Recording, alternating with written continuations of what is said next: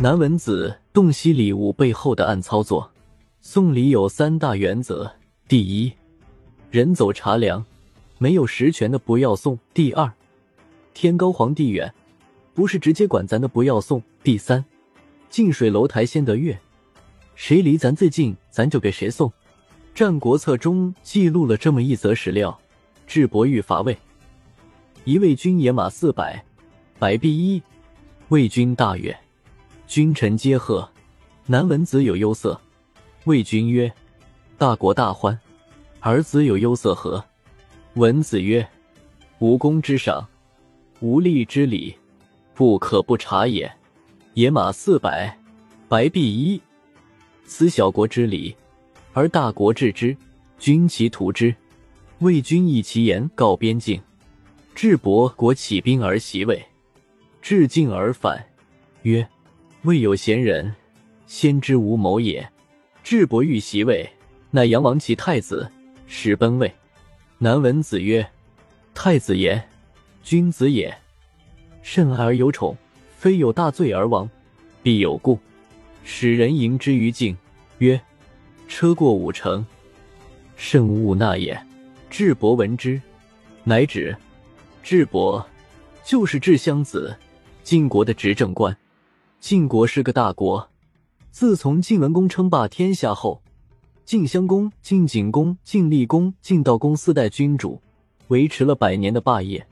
无论是秦国还是楚国、齐国，都不是晋国的对手。晋国三次击败楚国，三次击败秦国，齐国只被捅了一次屁股，就再也不敢和晋国争锋了。清代史学家全祖望认为，春秋五霸。齐桓公、晋文公是实至名归，另外三个都是冒牌货，应该用晋国三军襄公、景公、悼公替代。晋国如此之强，与他有很多优秀的政治人才有关，智襄子就是其中之一。他想吞并魏国，便使出了将欲取之，必先予之的老套路。他派人送给魏国君主四百匹野马。和一块上等的由白玉雕琢的璧，收到这样丰厚的礼物，魏国国君高兴的不得了，大臣们也高兴的纷纷向国君祝贺。只有大臣南文子愁眉不展，他对国君说：“未曾有功劳而得到赏赐，没有花力气就获得礼物，不能不郑重对待啊！四百匹野马，未经驯化的马和一块白璧，如果小国送给大国还合理。”如果大国送给小国，可未必是好事啊！您还是好好考虑一下。魏国国君认为南文子说的有道理，因而派出将领率军队在边界上做好防御。智伯本以为魏国收了礼物会对晋国产生信赖而麻痹大意，没想到偷袭的晋军到了边境，就发现魏国严阵以待。智伯叹息着说：“晋国有高人呀，识破了我的计策。”于是，只好撤军回去。智伯退兵后，依旧对魏国不死心。他又想出一条计谋，假装驱逐本国的太子，让他逃亡到魏国。南文子得知晋国太子来奔的情报后，对国君说：“晋国的太子言，那是一个君子，智伯对他爱戴且崇敬。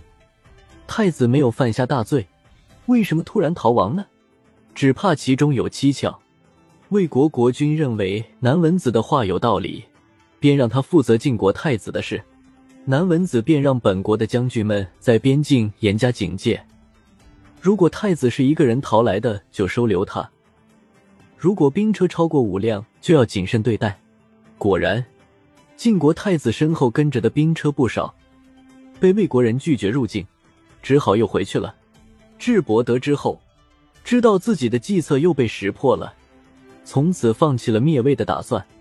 著名的贤人吴国公子季札访问列国，经过魏国时，先后与魏国的贵族渠苑、石狗、史丘、公子荆、公叔发、公子朝等交流。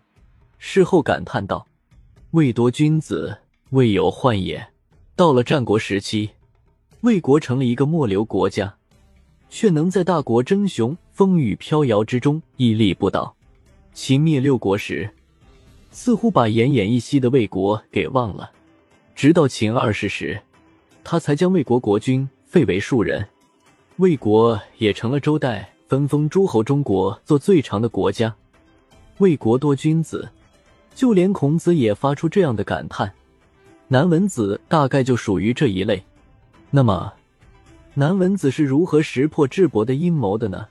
他洞悉人性，没有白送的礼物，天上不会掉馅饼，这是古来的真理。香儿之下，往往有掉钩。作为一个老牌政治家，南文子很清楚，像晋国那样的大国，根本不会放低身段去结交魏国这样的小国。同样的套路。前篇中的蜀王上了钩，而魏国国君却能避免厄运。换一个角度，用不同的眼光来看，结果就大不同。同样是做局，秦惠文王成功了，智伯却失败了。这也提出了一个问题：谁才是真正的智者？那些洞悉人性的人才是真正的智者。现代商业竞争也是如此，它考验的是人性。有了智者领航，胜负在没有开战时就已经决出来了。